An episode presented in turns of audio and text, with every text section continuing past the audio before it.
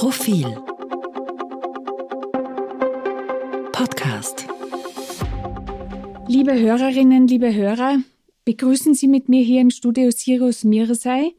Er ist Universitätsprofessor, Facharzt für Nuklearmedizin und als Mediziner ist es nicht ganz ungewöhnlich, dass man es fallweise mit Opfern schwerer Menschenrechtsverletzungen zu tun bekommt.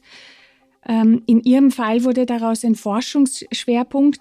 Sie haben sich dazu habilitiert, wie mit den Mitteln der Knochensintigraphie körperliche Misshandlungen und Folter nachgewiesen werden können. Sie haben viele erschütternde, traurige Fälle dokumentiert. Aber das ist die helle Seite der Medaille. Sie haben auch vielen Menschen geholfen, Asyl zu bekommen, denen die Behörden ohne ihre Befunde nicht geglaubt hätten, dass sie im Heimatland gefoltert und bedroht worden sind. Und Professor Mirza ist gebürtiger Iraner. Er verfolgt die Proteste der Frauen und Studierenden im Iran von Anfang an aus der Ferne, unterstützt sie mit offenen Briefen und Petitionen, hält Kontakt mit Aktivistinnen in geheimen Telegram-Kanälen und verfolgt auch die Berichterstattung staatlicher iranischer Medien. Zu all dem später mehr. Mein Name ist Edith Meinhardt, ich bin Redakteurin beim Nachrichtenmagazin Profil und ich freue mich sehr, dass Sie dabei sind.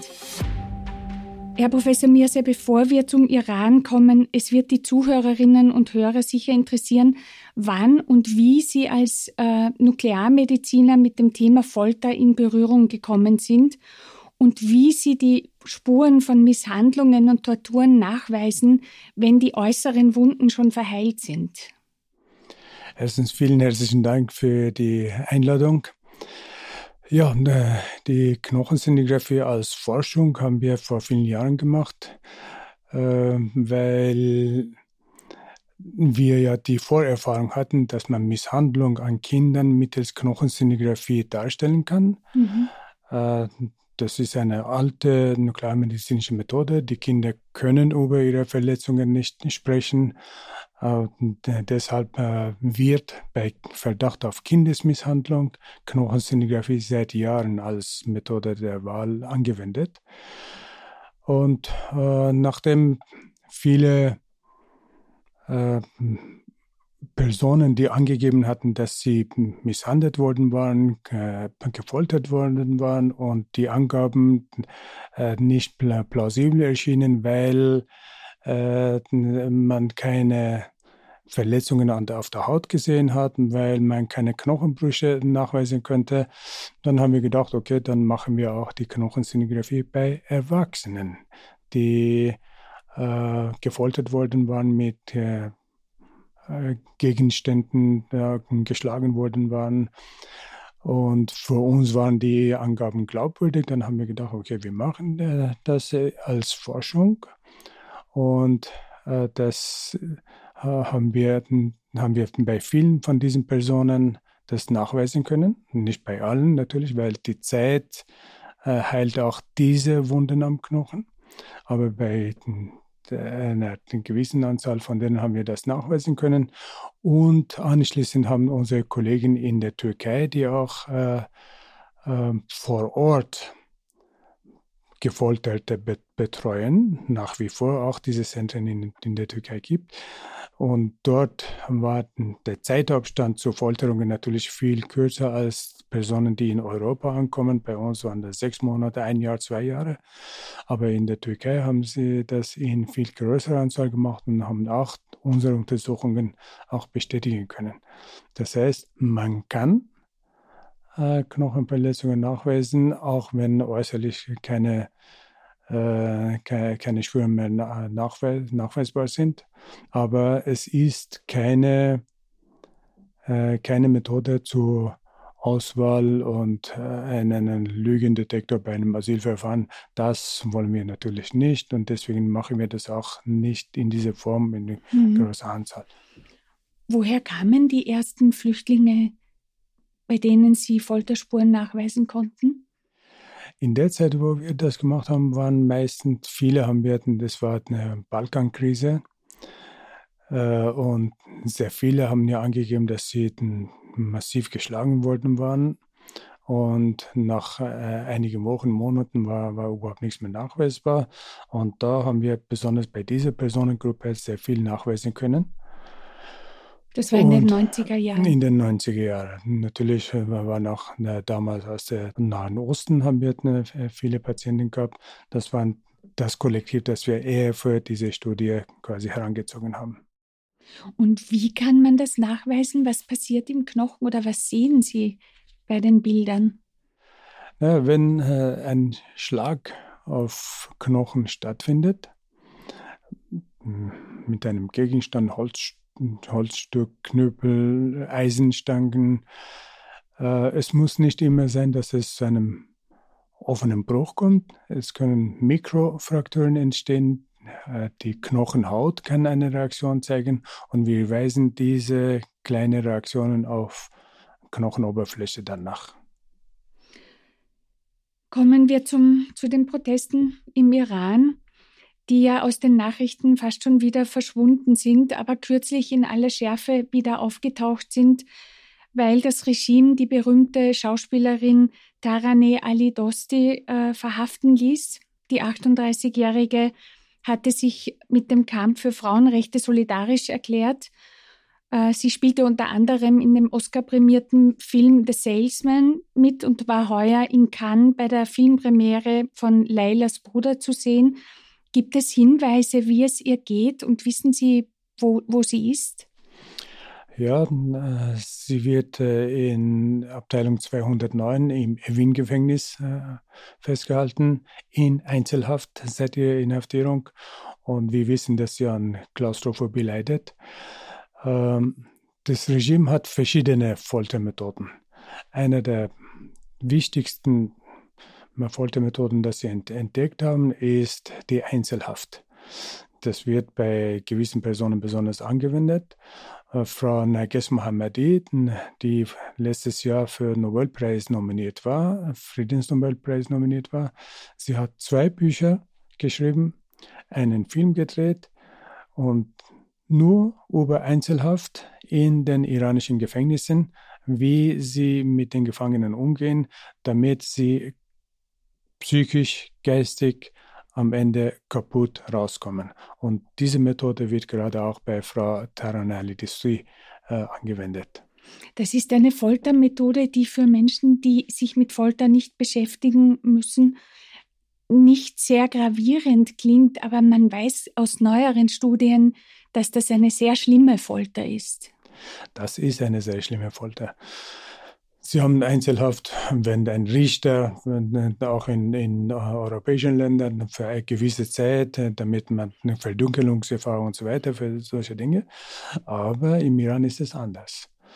Da werden sie in Einzelhaft angehalten. Oft wissen überhaupt die die, die, die Gefangenen gar nicht, in welchem Gefängnis sie sich aufhalten. Oft wir, haben sie überhaupt keinen Kontakt zur Außenwelt, zur Anwalt und so weiter. Das ist der Unterschied zur Einzelhaft hier. Ja.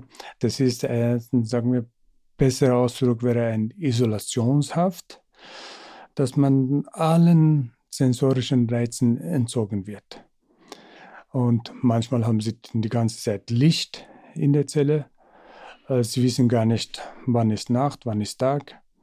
Äh, das macht einen kaputt. Mhm. Das macht einen kaputt. Und nicht ohne Grund hatte wirklich die Frau Mohammedi diese zwei Bücher geschrieben und den Film, den wir auch einige Mal in Österreich schon gezeigt haben, mit Interviews mit den Betroffenen, wie es ihnen nachher geht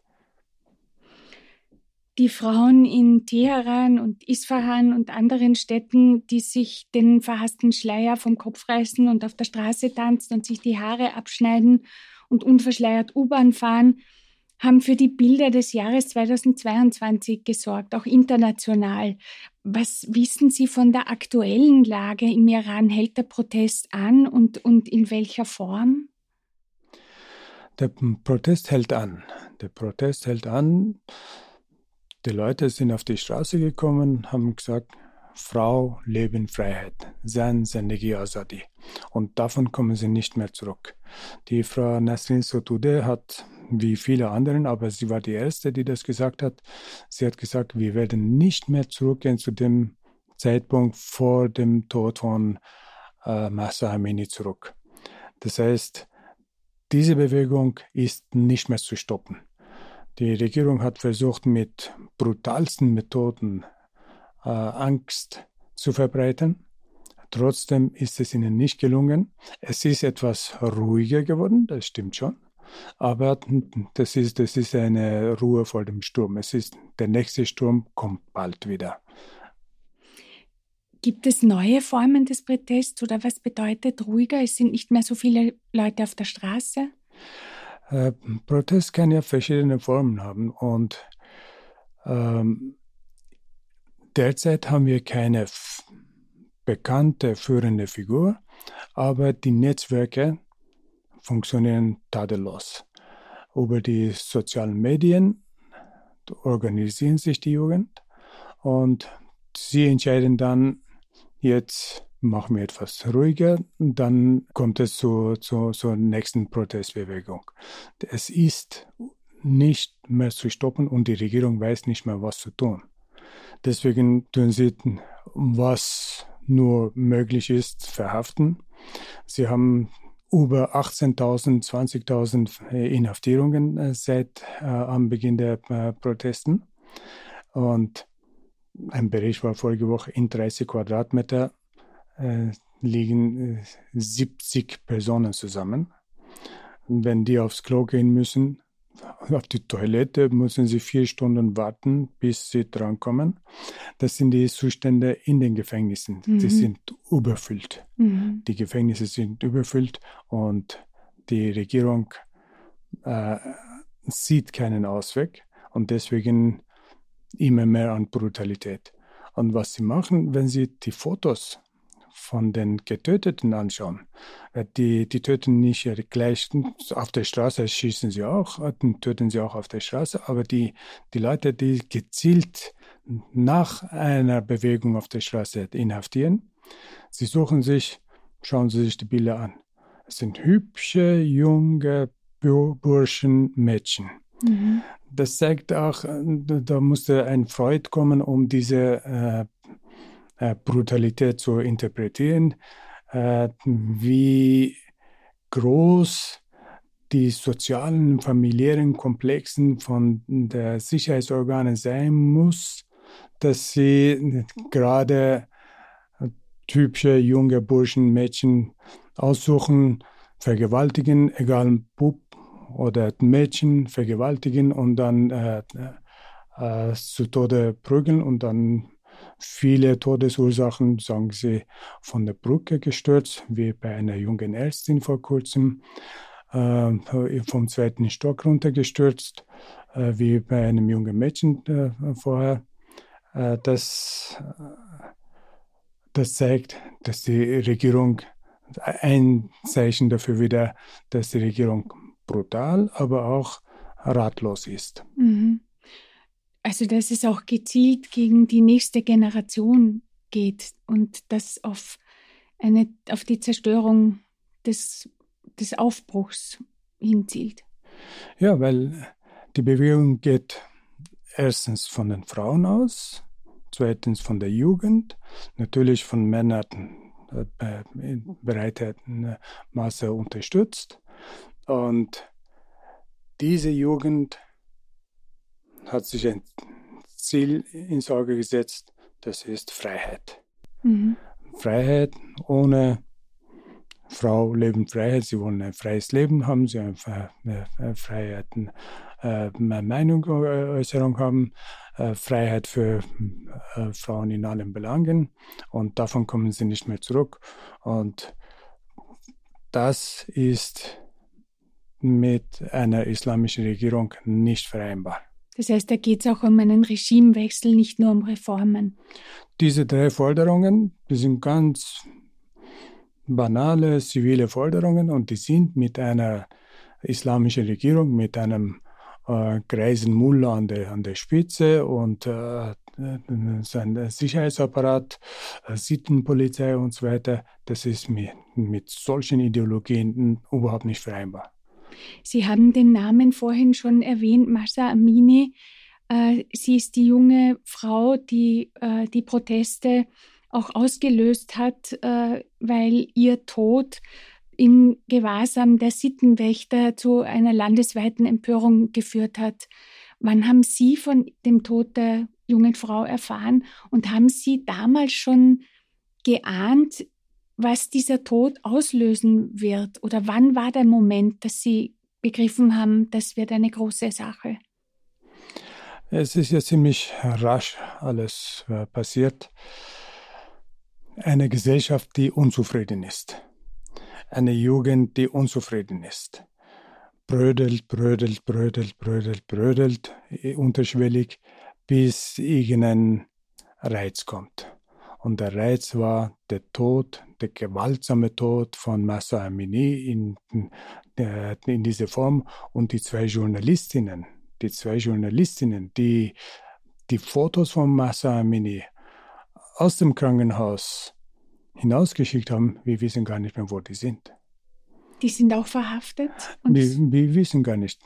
Weil äh, die islamische Regierung, sie haben offizielle Gefängnisse und dann haben sie auch inoffizielle Gefängnisse. Sie haben Privathäuser als Gefängnisse. Mein damaliges Gymnasium ist als äh, Gefängnis umfunktioniert worden. Es ist, niemand hat eine Ahnung, wo diese zwei Journalistinnen sich befinden. Und die waren die zwei Personen, die das äh, eigentlich angezettelt haben, weil sonst hätten wir gar nicht äh, von der Tötung von Mahsamini in dieser Form nicht erfahren. Das heißt, man weiß auch nicht, wie oft das vorher schon vorgekommen ist und niemand hat Sicher. darüber berichtet. Sicher. Die Proteste wurden im Mitte September ausgelöst. Es geht jetzt äh, schon mehrere Monate. Und vor kurzem äh, ging die Fußball-WM in Katar zu Ende, an der sich auch eine Debatte entzündet hat äh, über Menschenrechte und Korruption. Und derartige Großveranstaltungen sind auch immer eine Plattform für Kommunikation. Ähm, es gab eine Weigerung der iranischen Nationalmannschaft, die Hymne zu singen. Und das ging als Zeichen des Protests dann um die Welt, als Protest ge äh, gegen das Mullah-Regime. Was bringt das aus Ihrer Sicht und wie hoch ist der Preis im Verhältnis dazu? Wenn Sie eine, ein Land haben mit so massiver Repression, äh, dann sind diese Symbolikaktionen, diese symbolischen Aktionen, die, sind, die haben einen sehr großen Stellenwert. Fußball ist beliebteste Sportart im Iran. Früher war Ringen Nummer eins, jetzt ist schon Fußball Nummer eins. Und wenn die Nationalmannschaft, die Spiele von Nationalmannschaft, die Nationalhymne nicht mitsingen, das hat eine große äh, Bedeutung für die Bevölkerung und die sehen, dass ihre Proteste auch in Katar, wo nicht einmal die deutsche Mannschaft hat geschafft, äh, ein, ein, ein, ein One Love Armbinde anzubringen, dass sie in dieser Form äh, ihre Protestaktion doch äh, durchgeführt haben. Bei den nächsten äh, Spielen haben sie dann doch die Nationalhymne mitgesungen, weil die Regierung ihre Familienmitglieder äh, bedroht hatte. Aber die Sache war schon getan. Einmalig, das hat gereicht. Mhm. Das ist um die Welt gegangen und mhm. äh, die iranische Bevölkerung äh, hat das hochgepriesen. Kommen wir vielleicht äh, kurz noch zur Außenpolitik, die ja ein sehr kompliziertes Terrain ist. Der Iran beliefert Russland mit Kriegsdrohnen. Gleichzeitig betreibt der Iran intensiven Handel mit China, um westliche Sanktionen auch zu umgehen. China wiederum beliefert den Iran mit Überwachungstechnologie Europa hat sich im Ukraine-Krieg auf die Seite äh, der Ukraine und eindeutig gegen den russischen Aggressor gestellt und diesen mit äh, sehr heftigen Sanktionen belegt. Wie bewerten Sie die Rolle Europas im Fall Iran? Ähm, Europa äh, hat leider sehr lange ein Auge zugedrückt das Auge in Bezug auf Menschenrechte gegenüber Iran hat zugedrückt und hat auf Atomverhandlungen und, äh, und, und bessere wirtschaftliche Beziehungen mit Iran gesetzt. Nachdem aber Iran sich jetzt in den Krieg äh, gegen Ukraine auf der Seite von Russland gesetzt hat und, und, und äh, Russen mit äh, tödlichen Drohnen gegen die Ukraine bestückt hat. Und das hat auch ein, ein bisschen ideologische Gründe für Iran, weil Iran will ja gegen Israel, gegen Juden und in Ukraine sagen sie auch, da sind viele Juden. Äh, so begründen sie das, dass sie äh, äh, in diesem Krieg mit mittendrin sind. Das hat ein bisschen die Augen der europäischen Politiker aufgemacht. Das ähm, hat dazu geführt, dass viele Parlamentarier, auch das, das österreichische Parlament, das deutsche Parlament, holländische Parlament, viele andere, auch in Italien, sie sind doch äh, angefangen haben, doch ein bisschen äh, die Brutalität der Regierung auch äh, zu betrachten, die Wünsche der Bevölkerung für Freiheit auch zu betrachten. Die Iraner, die Zivilbevölkerung ist westlich orientiert. Kulturell sind wir Sprache sowieso indogermanische Sprache. Auch äh, kulturell ist Iran eher indogermanisch als äh, äh, äh, Chinesisch oder Russisch. Ja? Das, sind, das sind völlig fremde Kulturen, die äh, mit, mit iranischer Gesellschaft überhaupt nichts zu tun haben. Und eine Abteilung in der EU, die das noch nicht begriffen hat, ist das Team von Joseph Borrell.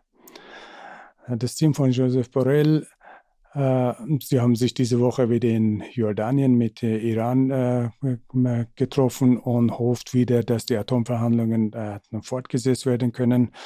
Und ich hoffe, dass auch das Team von Joseph Borrell mal die Augen aufmacht und äh, dass sie die, diese massive Menschenrechtsverletzungen im Iran, äh, es gibt nichts Vergleichbares auf der Welt derzeit. Es gibt nichts Vergleichbares auf der Welt, was die Brutalität einer Regierung gegenüber des, des eigenen Volk äh, äh, betrifft. Und was würden Sie sich wünschen? Joseph Borrell ist der für, äh, für die Außenbeziehungen der EU zuständige Kommissar.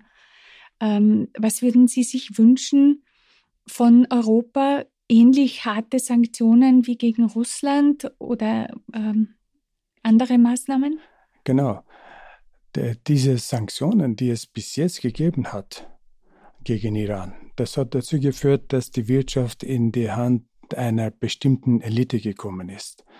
Zehn Prozent, äh, das sind die Revolutionswächter, haben alle wirtschaftliche äh, Zweige im Iran in der Hand jetzt, zwei Drittel davon, weil durch diese Sanktionen keine direkte Kommunikation mit Ausland möglich war. Die Umgehung können sie nur machen, wenn sie an der Elite, in der, in der Elite beteiligt sind. Und das hat dazu geführt, dass äh, die Revolutionswächter die, äh, die brutalste äh, militärische Einheit, eine terroristische Einheit, die machen ja auch Aktionen in Sudan, in Südlibanon, in Syrien. Man braucht äh, das gar nicht nachzuweisen, man braucht nur äh, die, die, die Zeitschriften nachzuschlagen. Und was man machen könnte, was Europa machen könnte, ist, dass man die Verhandlungen mit, mit Iran in Bezug auf Atomverhandlungen absetzt, die Revolutionsgarden auf Terrorliste sitzt, setzt. Das hat das holländische Parlament auch gestern äh, verlangt. Das ist der Weg. Das ist der Weg, um diese Regierung verständlich zu machen, dass Europa, der Westen, auf Menschenrechte setzt, die Menschenrechte äh, hochwertet. Das ist leider nicht mehr der Fall, solange man äh, Atomverhandlungen und wieder Wege für die Regierung äh, öffnet, dass sie wieder an Milliarden Gelder herankommen. Iran, China, Ukraine. Das Jahr 2022, das jetzt zu Ende geht, war auch von einem Aufbegehren gegen Autokraten und autoritäre Regime gezeichnet, haben Sie die Hoffnung, dass die Tage der Mullahs, die den Iran ja seit 1979 beherrschen, irgendwann stürzen? Es gab bisher ähm, auch schon Revolutionen und Proteste, die alle brutal niedergeschlagen wurden und erstickt wurden. Die Verhaftungswellen und die auch Hinrichtungen aktuell lassen das Schlimmste befürchten. Könnte es dieses Mal trotzdem anders ausgehen? Sicher. Sicher. Früher waren das Bewegungen. Mhm. Früher waren Proteste gegen, für bestimmte Themen. Ein einzelnes Thema war immer im Vordergrund. Dieses Mal sagt das Volk, es geht um das Ganze. Frau, Leben, Freiheit. Und das ist nochmal mit einer islamischen Regierung nicht vereinbar. Und solange man diese Minimalforderungen nicht erreicht hat, wird die Bewegung bzw. die Revolution sich fortsetzen. Das ist die erste feministische Revolution, die wir in dieser Form kennen in dieser Region. Und ich bin sicher, dass, dass das zu Regimewechsel führen wird. Wie lange es dauert, hängt von, stark von EU ab. Nicht von USA, sondern von EU. Weil die Mullahs viele ihrer Geschäfte machen sie mit Europäern vor allem wichtig ist Deutschland, Österreich und da müssen wir, beziehungsweise EU muss da eine Regel vorschieben, die Revolutionsgarden auf Terrorliste setzen. Es gibt keinen anderen Weg. Wenn das passt, dann ist auch die, die Revolution viel schneller am Ziel als äh, wenn Europäer da mithelfen, dass wieder Milliarden in die Kassen der Mullahs geschüttet werden. Mhm. Herr Professor Mirse, ich bedanke mich sehr für das Gespräch und bei den Hörerinnen und Hörern, dass Sie dabei waren und auch einen kleinen Beitrag geleistet haben, damit, dass die Frauen und die Studierenden, die jungen Menschen, die im Iran ihr Leben riskieren und protestieren, nicht vergessen werden. Bis zum nächsten Mal, sagt Edith Meinhardt. Dankeschön. Dankeschön.